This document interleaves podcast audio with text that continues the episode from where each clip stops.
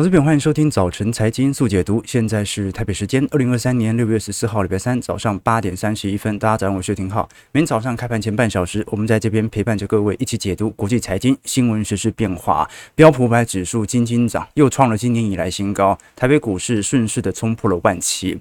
那么到目前为止，散户是否已经正式进入到全面追价的苗头开始出现了吗？啊，毕竟我们看到在过去几天，像是高盛、美银都已经开始由空翻多。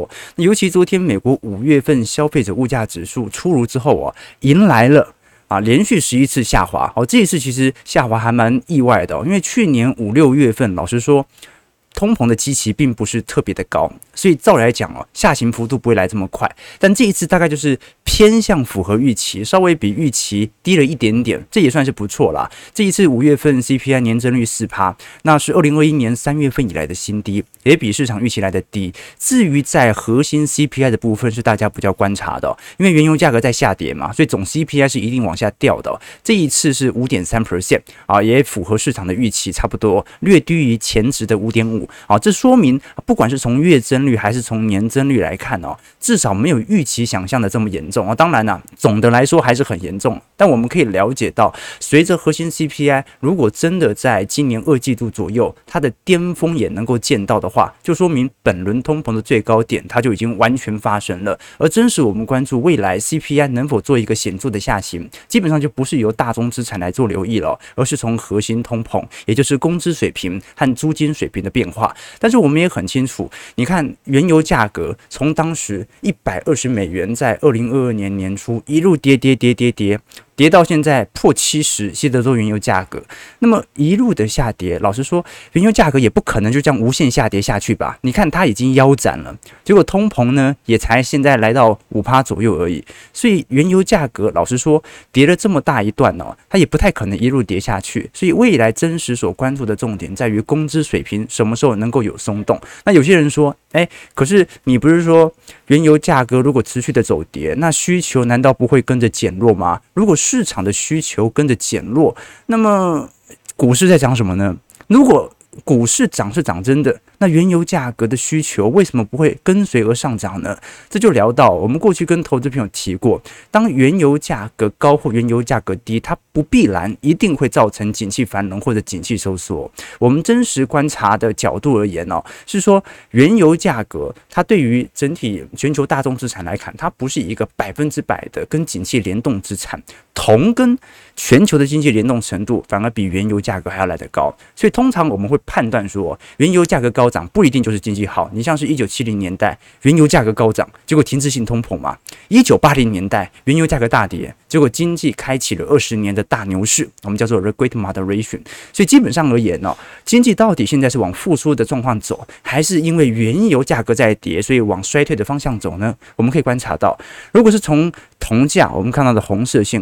哦，虽然最近有点回档，可是，在整个二二年以来，它仍然属于一个显著的上行格局。而蓝色线布兰特原油价格则是高速的下跌。当铜油比上行的时候，也就是铜价上行的速度跑赢油价上行的速度，或者铜价下行的速度也跑赢，呃，应该讲铜价下行的速度低于原油价格下行的速度。这个时候，通常铜油比的提升，它也意含着，老实说，景气是往。复苏期的方向走，而并不是往停滞性通膨的方向走。所以，真实我们观察未来通膨的重点，基本上是在于租金和工资水平能不能有适度的下滑。但我老实说很难，因为景气正在复苏，从股价的反应已经非常明显了。所以，我们看到，虽然六月份这一波是暂时停止升息，但下半年联准会所遇到的难关其实还是特别大的。我们都很清楚联准会这一次的用意嘛，很明显就是害怕金融业。待我们我们会谈，但是短期内而言，联总会有没有理由在这个时间点进行暂时停止升息？首先，从数据上来看，六月的确它有暂时停止升息的条件，而我们过去说联准会一直暂停。暂停到什么时候才有可能转为降息周期的开启呢？或者提防释呃提前释放前瞻利率指引呢？基本上我们过去跟投资朋友提过，也就是联邦基准利率啊全数高于 CPI 和核心 CPI 的时候。好，那现在问题在于什么？现在联邦基准利率在五趴到五点二五 percent，其实已经超过了总 CPI 的水平，也就代表着你把资金存到联总会所领到的利息是比你通膨跑得还要来得快。换句话说，你把钱放在央行当中拿到的利息是能够跑赢通膨的。可是你看一下 Core CPI Inflation 哦，也就是我们看到核心通膨的部分哦，目前还没有形成显著的死亡交叉。那么如果没有死亡交叉的话，那就说明哎，你现在的拿到的利息还不一定能够跑赢工资或者租金价格哦。好，这个是市场上最大的疑虑。所以联准会在干嘛？他在等。等你核心 CPI 自动的灌破我的联邦基准利率，好，那你说为什么他不勇敢一点？像一九八零年代的沃尔克，你就把它升息升过去嘛，盖过去嘛，实质利率转正嘛，好，原因很简单嘛，他怕金融业出事。事实上，我们可以观察到这一波的紧缩周期来得这么强烈哦，的确已经达到了适度的效果。比如说，美国通膨率哦，啊，在去年中旬的时候。高点是九点一 percent，从五点三到九点一，大概花了十一个月。现在从九点一下滑到接近四点九，也花了差不多十一个月。所以紧缩周期算是有达到一定效果的。PPI 甚至下滑幅度更大，十三个月我们看到当时从六点五趴上行到十一点七 percent 啊，结果十一点七 percent 现在也花了十三个月，走跌到二点三 percent 哦。美国的 PPI 其实快要达到两趴的通膨目标值了。那中国更不用讲了，哦，中国是完全进入通缩啊，这个市场上。根本就没有真实通膨的问题，当然它物价可能通膨还是很严重了，但是至少消费上是紧缩的，所以从数据上是看不出通膨的。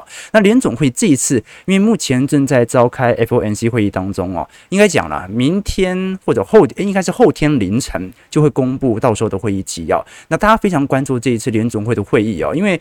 照来讲，联总会在这个时间点呢，它是完全没有任何降息空间的，而且未来在本次的 FOMC 会议当中啊，它其实是有必要释放相关鹰派的谈话，以保留它在下半年还有升息的借口。如果这个时候它就提前释放升息周期即将结束的讯号的话，那股价会怎么办？你看现在这种情况，股价就已经涨到这个位阶了，你很难想象下半年。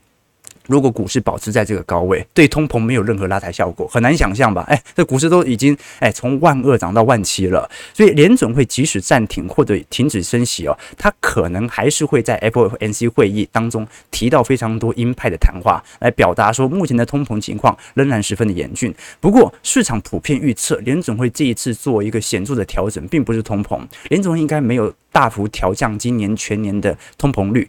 很有可能今年会做的事情是大幅的调整二零二三年的经济预测。为什么呢？因为各大投行现在都开始陆续由空翻多了。联总会这个时候可能也会意识到经济的状况没有想象中来的差劲哦。我们可以观察到，第一，联总会调高今年的经济预测，但是很有可能会调低明年的经济预测值。原因很简单啊，因为二零二三、二零二四年呢，它某种程度还是在经历了衰退之后进入的复苏期，所以。不会进入到完全的爆发期，加上目前还有很多供应链所形成的库存问题还没有完全的解决，所以就算今年经济预测调高，那就说明今年基期又变高了嘛，那明年基期相对而言。经济成长率就没有这么亮丽了，所以明年经济预测应该会调低。那第二点是联总会可能会同时调高今年和明年的核心 PCE 的价格指数，原因很简单，因为复苏期要来了。那第三点，联总会可能会调低今年的失业率预测，但是可能会维持明年的失业率预测水平。那目前呢，预估应该本轮失业率最高峰应该是不会来到。五趴以上啊，最高最高大概就是五趴。现在平均投行的目标值预估今年失业率最高大概在四点五帕，现在在三点七帕啦，其实距离还很远哦。但是四点五帕是可以可以接受的一个范围哦啊，你想想看。基本上只要失业率没有高达十趴，就不叫做萧条式衰退，就不是深度衰退嘛。好，所以老实说了，五趴也是可以接受的。那我们现在真实所关注的是，呃，通膨数据最近出来了，FOMC 明天大概就表态，你也大概可以理解他会说什么啊。虽然我们暂时停止升息啊，会让，但是我们只是暂时，不排除未来有升息的机会在。目前的通膨仍然是僵持不下啊。不过呢，呃，经济状况有好转的可能性，大概就类似这些话啊。每一次讲都差不多啊，就比较中。性偏阴，但是呢，真实而言，我们要观察的是未来几个月的就业情况。如果失业率真的慢慢、慢慢、慢慢的往上拉，那就说明核心 PCE 真的会有松动的感觉。但是如果就业市场始终跟五月份的非农就业数据一样，保持着相对强劲，失业率又在三趴左右来做震荡的话，压力就很大了。事实上，我们从美国的职位空缺数。看得出来，它跟整体的登记的失业人数啊，中间的 gap 在过去几个月是有慢慢缩窄。黄色线是美国的职位空缺数，你看得出来，它大概就是这几个月，从去年的一千一百万人，大概下滑到一千万人出啊。但是失业人口啊，其实并没有大规模的上升啊。失业人口目前大概就每一个月度大概就保持在六百万左右，所以中间大概还是有三百万到四百万的就业缺口哦。其实仍然是存在的。你可以观察到，我们讲的不是美国长期的现象是这样哦。你看美国在二零。二零年，或者我们看到在呃二零一九年，当时的登记的失业人数其实跟职位空缺数是差不多，没有这么大的 gap 哦。所以这一次真的退休潮啊啊，造成了美国股市某种程度的畸形反荣。那联总会会不会淡化对于工资增长的关注呢？这就要来观察了。因为照来讲哦，就业数据目前仍然属于相对亮丽的情况，尤其我们最近也观察到，过去我们说最早进入到经济衰退的英国市场哦，四月份。有工资水平大幅度的飙升，而且失业率是高速的下滑，这让英国央行啊现在非常尴尬。因为英国央行本来才释出有可能会即将来到升息尾声的讯号啊，结果现在失业率啊居然下滑到三点八了啊，那几乎是贴近于美国市场预期，本来是预估有四趴，而且最近我们也观察到工资的持续飙升，加上英镑短期内的上涨哦，导致我们可以观察到。英国的工资水平啊，又飙到七点二 percent 了！本来它在二零年到二一年有一波很显著的飙升，二一年到二二年开始下滑啊，最近几个月又开始疯狂的飙升，快要突破前高了。哎，人家联总会好不容易才撑到现在，结果英国现在工资增长率又要创新高了，这个数字是让人家大吃一惊的哦。因为英国当时在强生的执政底下，曾经连续进行高强度的升息哦，它是远远领先于其他欧美市场的，原因是因为它要赶快把通膨给抑制啊。以度过自己的呃内部呃国内选举啊，结果现在工资增长率又开始往上跑了。同时间，我们看到失业率哦，居然在五月份又开始拐头下弯了。那最近我们也看到，呃，英国的罢工人数哦，几乎已经回到一九八九年当时的罢工水平了，是过去二十年、三十年以来的最高啊。那你说，我们过去跟同事们有提过吗？什么时候大家最喜欢罢工啊？当然是缺工的时候嘛，啊，你如果不缺工，干嘛罢工呢？那到处都可以找得到人取代你嘛。所以这个是现在我们观察到工资水平啊，开始从欧洲面开始传导回这个美国面啊，所以的确啦。你很难想象工资水平一直在上涨，然后呃核心通膨或者总 CPI 在一个蛮明显的下行格局，然后你说它是一个严重的经济衰退啊，顶多就是股市有一点估值泡沫，但你说经济现在出现了很大的问题吗？这个我觉得反而是有一个后盾的就业数据来表现。好了，那为什么最终这么强劲的通膨的数据哦，可能会影响到下半年的变化？联总会还是坚持，应该不是讲坚持啊，还是有很大的概率决定会暂时停止升息呢？主要是可以观察到美国银行业啊，在过去几个季度啊，高强度的提高了贷款的审批标准哦。原因也很简单，因为三月份爆发银行业危机之后啊，大型银行都开始非常审慎的去了解说自己的客户到底有没有还债的可能性哦。那的确，我们可以观察到，之所以市场上相对比较担心银行业的问题，主要还是集中在商用不动产收益的状态哦。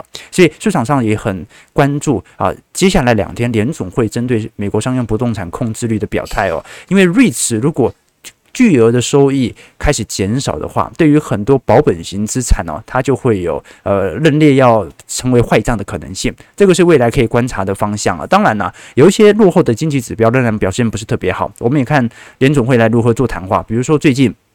我们讲说美国的纸箱指数啊，美国的纸箱指数啊，它基本上是表达呃商品在供应链当中啊被市场所需求的程度啊。如果你纸箱出货率越高，那就说明了大家都在买东西嘛。那么三月份的纸箱出货率哦，同比是下降了一成一左右。不过老实说了啊，即便如此哦，我们看到你像中小型企业的展望也仍然在一个显著的下行格局当中。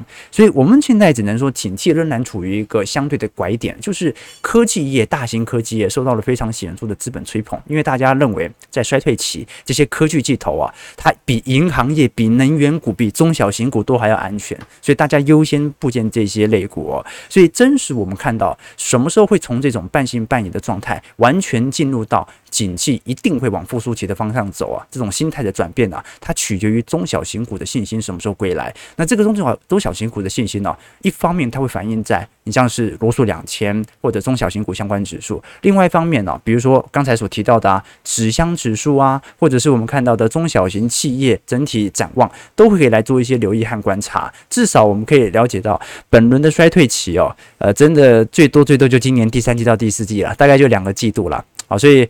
值得大家来多做一些留意啊，就大概就是跟过往的平均水平差不多，可能是六个月到八个月哦。明年一季度，老实说，进入到高强度紧缩可能性不高哦。原因很简单啦，哦，因为今年一季度基期也不是特别高，所以值得大家来多做一些留意和观察。我们先看一下美国股市四大指数的表现。好，道琼上涨一百四十五点，零点四三 percent，收在三万四千二百一十二点了，连道琼都快要创高，这说明市场真的有一点追加意愿。快要出来了，标普上涨三十点，零点六九 percent，所以四千三百六十九点。啊，这波标普就真的惊惊涨了，它已经完全突破去年八月份的高点了。再来是纳指，纳指上涨一百一十四点。零点八三 percent，所以一万三千五百七十三点。好，那纳指这一波金金涨格局更加显著哦。那呃，是我们的会员投资朋友都知道哦，我们是比较着重在科技股中长期的生产力推动啦。所以这一波，尤其费半啊，上涨四十二点，一点一五 percent，在三千六百八十三点。费半在这一波经历适度的回调之后，又创今年新高了。哦，所以美国股市四大指数哦，表现是十分亮丽的。但是各位也可以了解到，你会发现哦。呃，过去来看呢、啊，大部分都是坏消息哦，但是坏消息的利空却对于股价没有太大的冲突效果。原因是因为实质上的财报啊，它某种程度都算是一个落后讯息哦。我们观察的是一个前景和展望哦，所以其实有时候你会这样想啊。你在重要关头，如果判断错方向，尤其在整个景气的大框架上，你判断错方向哦，你损失是蛮惊人的哦。好，你你就假设是空头市场好了，空头市场你做多头部件可以理解哦。好，就总有一天它涨回来。加权指数是刚好是所有上市柜公司的加总嘛，所以应该上市公司的加总，所以。公司越多，它就指数越高嘛，所以这个很好理解。好，所以你在空头市场进行多头部件呢，你短期内看错方向都没关系，长期而言，它一定给予你适度的报酬，不管是配息还是资本利得。但是如果你在多头市场当中，你选择去放空做空，这个想做方向所遭受的。拉抬效果或者说冲击是很大的。你想想看，如果你在去年十月份哦，选择进行空单的布局哦，你不要讲十月份了，可能反弹到十一月、十二月啊，压到中长期均线之后，再进行大量空单压住啊，一路嘎到现在，哎，那会死人的。那会死人，因为你做多的，你至少有一天它涨得回来；你做空，你很难确定下一轮的回调会不会跌到这样的点位。所以重要关头想错方向，尤其在做空者的角度手上哦，压力是极大无比的。所以，即便我们是周期投资者，我们也不建议在景气繁荣周期进行任何的做空，顶多进行一些不管是债券资产或者是相关避险资产的配置即可。这个是我的观察。所以在重要关头，千万不要想错方向。最近我一个好朋友哦。医学院的，他才跟我分享一个故事哦。他说，在他们的临床医学课上，男教授啊就问了一个问题，他就问大家嘛，有男有女啊，学生这样子，然后说哪一个器官呢，会在很激动、兴奋的时候瞬间放大六倍到七倍？然后那教授啊就点了一个女孩子回答，女生就憋了半天的红脸啊，嗯，很紧张的，我我拒绝回答啊，一个器官变大。六倍到七倍嘛，兴奋的时候，后来老老教授就很无奈嘛，就点了另外一个男生说：“呃，那你觉得哪一个器官在激动兴奋的时候会变大六倍到七倍？”那男生说：“瞳孔嘛。”好，然后说正确。后来教授就对那个女孩子说：“我有三句话要提醒你：第一，啊，你没有预习今天课程的内容；第二，啊，你又在胡思乱想；第三，你婚后会非常的失望啊。”所以，投资朋友。如果你想错方向，尤其在多头氛围，你是用空头的角度来思考的话，你可能会非常失望。这个失望程度远远大于在空头氛围当中你做多头部件了。OK 啊，对，我们是一个正经的财经节目。OK，如果大家是看着笑话的心态来我们节目的话，啊，我也不会让你失望啊，不会让你失望。OK。所以，我们主要是跟投资朋友分享啊，在整个景气的轨道当中哦，我们当然有自己的思维，但是在策略上啊，要稍微做一些修整和概念上的梳理，好不好？OK，我拒绝回答啊，对对对对，OK，啊啊，婚后会非常失望，没错没错，OK，六倍到七倍，诶，怎么可能？，OK，啊，我们继续往下看，美国股市入牛市之后啊，到底会往什么样的方向来做前进呢？呃，我们过去跟投资朋友已经大概提过了，基本上它前进的方向取决于复苏的速度。呃，多头已经确立了，但未来是缓牛还是急牛？它主要取决于两大因子，一个是基本面复苏的速度，一个是联总会紧缩的程度，以及对于整体市场的我们讲说货币政策的宽松力道或者紧缩力道啊。为什么这么说？因为大家都很清楚，当时在二零一五年、一六年、一七年那一波由上证股灾之后。呃，后续的缓牛格局哦，其实联总会还是持续在进行紧缩当中。换句话说，紧缩让市场上的资金越来越少，不代表市场上的炒作情绪会因此而退却，反而市场上的获利动能，由于景气的复苏、产能的复苏，有可能会压过由紧缩政策所带来的货币 M2 的收缩。所以基本上而言，我们现在首先先观察的，不应该是说到底会涨多高，我们应该看的是目前的。整体涨幅它是不是有基本面在做支撑？那我们现在来看哦，如果从欧洲 Stock 六百指数的十二个月前瞻 EPS，以及标普百指数未来十二个月的前瞻 EPS 哦，其实在今年二季度左右都有开始陆续见底上弯的迹象在了。尤其欧洲股市上行的速度来得更加快速，原因是因为欧洲的复苏一直都慢于标普百指数的复苏。那现在值得观察的消息是，随着美国的复苏期再起，估值有没有过高的疑虑呢？目前来看，短期是的确有的，因为我们可以观察到，像是苹果、微软、Google、Amazon、特斯拉、Meta、辉达这七只股票，呃，如果是从基期一百来做观察，平均涨幅哦，已经快要来到七十趴到八十趴了。可是我们观察标普百指数。综合指数或者罗素两千指数，今年以来基本上没有任何显著的报酬，所以值得观察。第一要点啊是，呃，你光是景气才刚转好，因为过去我们跟投资朋友聊过嘛，你看今年，呃。一季度整体标普百指数 EPS 哦，还在正负区间来做震荡。那二季度预估可能如果是从呃季增率来看的话，老实说会有一点压力。但是从年增率来看哦，老实说标普百指数大部分的企业在一二季度差不多就见到低点了啦。然后科技业。走的比较早，那可能传产业走的比较晚，可能二季度到三季度。那台湾电子零组件它就会更延后反应嘛，可能是在三季度、四季度完全进入到复苏周期。那从这些 EPS 的经验都显示哦，呃，基本上我们虽然还有很多的利空或者衰退的讯号正在产生，但是已经有那一种。最差劲的那个日子已经过的感觉，所以我们才说下半年的行情哦，它不一定是像现在一样这样急牛。现在急牛真的有点扯了，你每天这样子涨，那下半年台北股市不是上三万点对吧？所以不可能每天这样涨，它涨多了要迎来一个适度的回调之后哦，啊，符合这种 EPS 缓步增长的几率是比较高的。所以短期内的确是有点涨过快，尤其现在在资本收缩嘛，我们也可以观察到，当时大摩之所以如此的看空股票市场的行情，就认为 EPS 跟根本现在就没有做一个大幅的显著上调，高盛这一次的上调也没有把 EPS 调多少，它大部分还是集中在估值的提升和乐观的情绪，所以我们可以观察到，啊，现在大摩的看法。黄是黄色线，也就是标普百指数的 EPS，他认为在二三年年底啊会做一波显著的下杀。这一波下杀，它不是那种二零零八年式的那种把过去十年的 EPS 的增长全部给吞掉，而是把二零二二年中旬左右的 EPS 全部吃掉之后，在二零二四年到二零二五年重新回到上升格局。那回到上升格局原因很简单，呃，昨天我们跟投资朋友聊过嘛，大摩的。财测以及大摩的展望报告啊，去预估今年下半年进入到急速衰退之后，通膨高速下滑，下半年联准会启动降息循环，那明年再度像二零二零年一样再度喷发，好，这个是最好的。想象你你如果他讲的是对的，我也希望，对不对？你这样才有机会可以做一些多头部件嘛，要不然就一路涨上去，你也买的很痛苦，对吧？哦，所以老实说啦，大摩现在是少数在市场当中啊持续看空的投行，但是有没有可能已经转变了呢？我认为大部分人目前。已经不像大摩这样想了。前几个月大家都这样想了，大摩基本上就是前几个月，呃，美国股市不管是机构还是散户的主流思想哦。但现在这个状况其实有在慢慢转变当中，也就是市场从原本的半信半疑，已经开始从半信半疑跨一只脚进入到乐观的感觉。比如说，我们可以观察到，针对标普五百指数，呃，整体净持仓的呃空单水位哦，你可以观察到，虽然前两个月很低，但是。有没有个小勾勾开始出现了？啊，就是至少过去一周没这么空啊。那当然，这一波的上涨跟 AI 题材有比较显著的相关。从世界指数来看，还在慢慢的收复当中。而且在整个六月份的交易当中啊，我们都很清楚啊，市场上最拥挤的交易都是属于大型科技权值股啊。但是你可以观察到，六月份第二名的交易的拥挤性呢，就是属于中国市场的放空哦。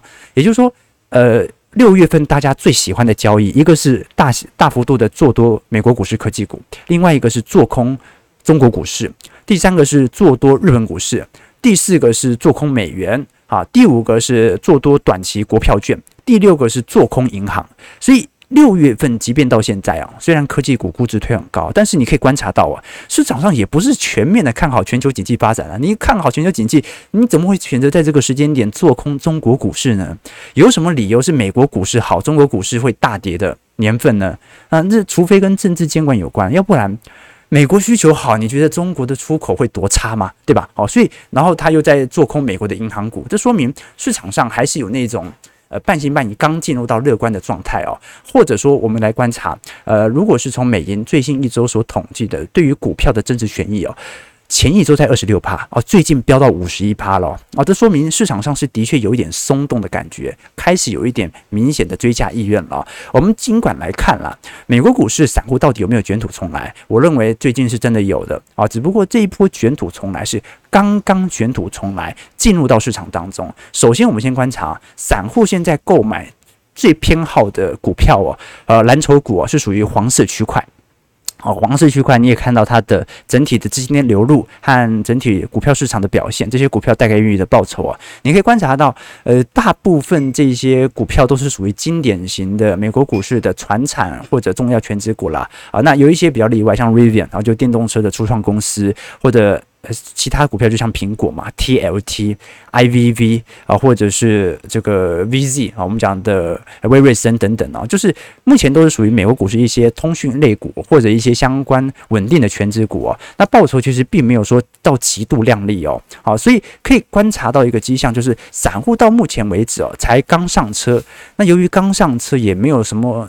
赚到整波景气的波段财，并没有因此而大赚，所以就是大家来多做些留意啦。等到这些散户啊，真的有一些明显的获利表现开始出现了之后，来一个比较大的回调和急跌是可以出现的啊。只不过要注意回调和急跌，好，那个时候可能散户突然被吓到又离开市场了，反而是中长期值得布局的时机。为什么？现在还在衰退到复苏期嘛？你现在买还是比你在扩张周期买好得多，对吧？好，所以这件事情我觉得蛮重要的，大家要有一个景气的宏观思维，但是呢，要有一个中短期的乖离思维。你要理解什么时候进行中长期部件是好好的，什么时候在一年当中的两个到三个时间点呢、进行乖离低乖离的部件是比较适当的。OK，我们看一下台北股市表现，台股昨天冲破了一万七千两百点啊，这个网友说对，我们稍微先把工作室搬回来啊，稍微这个因为新的工作室哦灯光不够亮，要稍微装修一下，从长计议。好，所以暂时先保持不变，呃，这样收音也比较好，对不对？要稍微这个装修一下啊。但是我跟投资朋友分享啊，呃，刚才聊到台北股市嘛，你说一度冲到一万七千两百点啊，大家应该还记得五千亿、六千亿的天量是什么时候发生的吧？就是一万七千点开始的。所以现在有两种角度来做思维啦。第一种就是台北股市哦，就会随着美国股市的系统单持续的向上冲，原因是因为五千亿、六千亿都是当冲量。没有任何显著的实质套牢好，但我不这么认为啊，五千亿、六千亿，你说没有真实的套牢量，我不太相信啊。好，那应该是真的蛮多的，因为比如说以台积电来看好了，台积电啊，当时有非常显著的买盘力道在大概六百块啊以上，那这一波呢，你就。讲三分之一好了，光是三分之一，如果是长期买盘而不是当冲的话，就足以有非常多显著的卖压开始出现了。好，所以这一波才是遇到台北股市真实的巨额的套牢量开始出现。我们看一下台北股市昨天的成交量是三千五百零二亿哦，柜买指数也上涨了二点九四 percent，大盘是涨了两百六十一点一点五 percent，柜买也冲得很快哦。这一波市场上内资轮动很强哦，可是我过去跟投资朋友提过。外资到底针对台北股市有没有个别股市的全面看多？答案是没有的。原因是因为台币到目前为止大概还是保持在三十点六，所以它只是因为国际系统单在回补，它就跟着做一些回补。但是呢，你说它有没有针对台北股市啊进行全面性的做多？的确，从外资买卖超很多，但是主要还是反映在全球市场的上涨。反而我们观察小台哦，小台虽然现在空单已经减少很多了，但还是没转多，还是没转多。哦，这一波已经嘎很久了哦。啊，你看，呃，我们说这一波从一万五千多点嘛，一路嘎到现在一万七千点了，这空单量一仍然是占整体小台在过去一段时间的多数哦，所以我们讲的并不是呃外资的呃空单量，因为外资空单量很有可能是做一些呃过在过去一段时间很有可能是做避险或者做一些风险对冲，但小台基本上。你既然看了小台，就说明他真的在做多或者真的在做空嘛。所以第一件事情就是小台的空单开始有一点减少迹象，快要追价的感觉，不过还是偏空。那融资余额的变化就开始有点回归了。你看到融资余额基本上已经完全收复到去年十月份以前的水平了，市场的意愿开始回归。那另外一点是最近一年的证券划拨存款余额。在四月份终于有比较显著的上涨了，回到去年八月份的水平了，说明市场上其实真的准备要买了啊，准备要买了啊，可能也刚刚开始买吧，这个是我的想法啦啊。但是行情的变化就是如此，我们可以了解到情绪的轨迹，它会影响到整体股市的角度。好，台北股市开盘下跌了三十点，收在一万七千一百八十四点哦。看来昨天美国股市夜盘开始回跌，那今天量能。还算是可以啊，大概在三千除以啊，跟前两天差不多，那就来观察一下了，到底会不会持续带头冲了哈？毕竟现在行情真的是还是多空分歧，对吧？还是多空分歧，蛮明显的。好，我们看一下投资朋友的几个提问啊。OK，好，这一波我在顶楼，哎，别别不要紧张啊，不要紧张，你在顶楼有什么关系呢？啊，对不对？这一波你至少从长周期来看。现在还是衰退到复苏周期嘛？啊，这总比你在二零二一年或者在二零二五年到时候买入还要来得好，对吧？OK，除非你是在二零二一年的顶楼，那的确很痛苦了啊。不过时间会证明一切，对吧？当你忘记风险，风险就会出现。哎，讲得好，讲得好，在悲观中抱持希望，在乐观中。感到担忧，哎，这就是人生嘛，啊，所以我们周期投资哦，不只是推荐大家在股票操作，基本上你在人生思维是这样子哦。有时候你人生到谷底了啊，你就已经这么惨了，按照周期思维，未来一定是否极泰来嘛，啊，往往的你正在人生巅峰的时候啊，你要小心，随时会摔下来。摔下来并不是因为你不好，是因为你已经在高点了，你都已经考全班第一名了。你当然掉下来的机会比较高嘛，对吧？OK 哦，OK，OK，散户不敢追，都在放空啊。好，看台积电上涨量缩就知道，没人敢买啊。就是本来遇到卖压力道就会有这样的区间嘛。OK，对，我看我们节目的人应该多数是周期思维者啊。就我过去我们节目有一段时间呢是标准的观看人数反指标啊，就通常是在这个股票高速上涨的时候，人数突然急增。啊，不过这几天上涨人数好像还好啊，说明我们节目越来越多的这个忠实观众啊，真的都是周期思维者。OK，投行真的笑死人啊，也不要笑人家嘛，但人家总要给一个看法。对啊，瞳孔瞳性骚啊，这是什么性？这个我们小编啊，其实还特别跟我讲，他说，那你现在讲任何笑话，都先讲给他听听一遍。他女生嘛，哈，她比较有那个 sense。我心想。如果我先讲出来，那我直播就没办法给你那个效果了。我喜欢听他在旁边笑嘛，对不对啊？可是呢，啊，对对，所以很尴尬哦。其实他也不在乎我会不会有这个 me too 的问题啊，他是在乎怕 YouTube 被封封锁之后广告费拿不到。然后大家知道我们节目的广告费，还有请小编喝咖啡专案哦，啊，都是小编的收入哦。好，所以你知道为什么他到现在还没离职？离不开我了，离不开我了。啊，这是捆利益捆绑，大家知道利益捆绑，所以欢迎大家哦，可以参加请小编喝咖啡专案，让他更用力的监督我，好不好？我们小编很辛苦了，每天要整理图表，要早起啊，有时候好要这个这个答应老板无理的要求。啊，我是工作上的要求，工作上的要求，我靠啊，不要再多讲了。早上九点零四分，感谢各位今天的参与哦。我们主要是把整个国际股市的情绪转变来做一些梳理哦。接下来几天，我们就稍微聊一下中国市场或者日本市场啊，日本股市哦又创高了。在种种迹象的背后，哪些是有机之谈，哪些是无稽之谈呢？提供投资朋友，如果喜欢我们节目，记得帮我们订阅、按赞、加分享，同时也可以考虑参加我们在七月一号礼拜六晚上八点钟所举办的财经号角听友会。到时候我们会针对未来一整个季度的行情来做一些推演。同时间，我们的财经号角会员系统当中也会有一系列的专题影片、宏观专业报告，我每周的资产操作部位日志，提供给投资朋友多多些留意和思考。我们就明天早上八点半，八点半早晨财经速解读再相见。祝各位投资朋友看盘顺利，操盘愉快。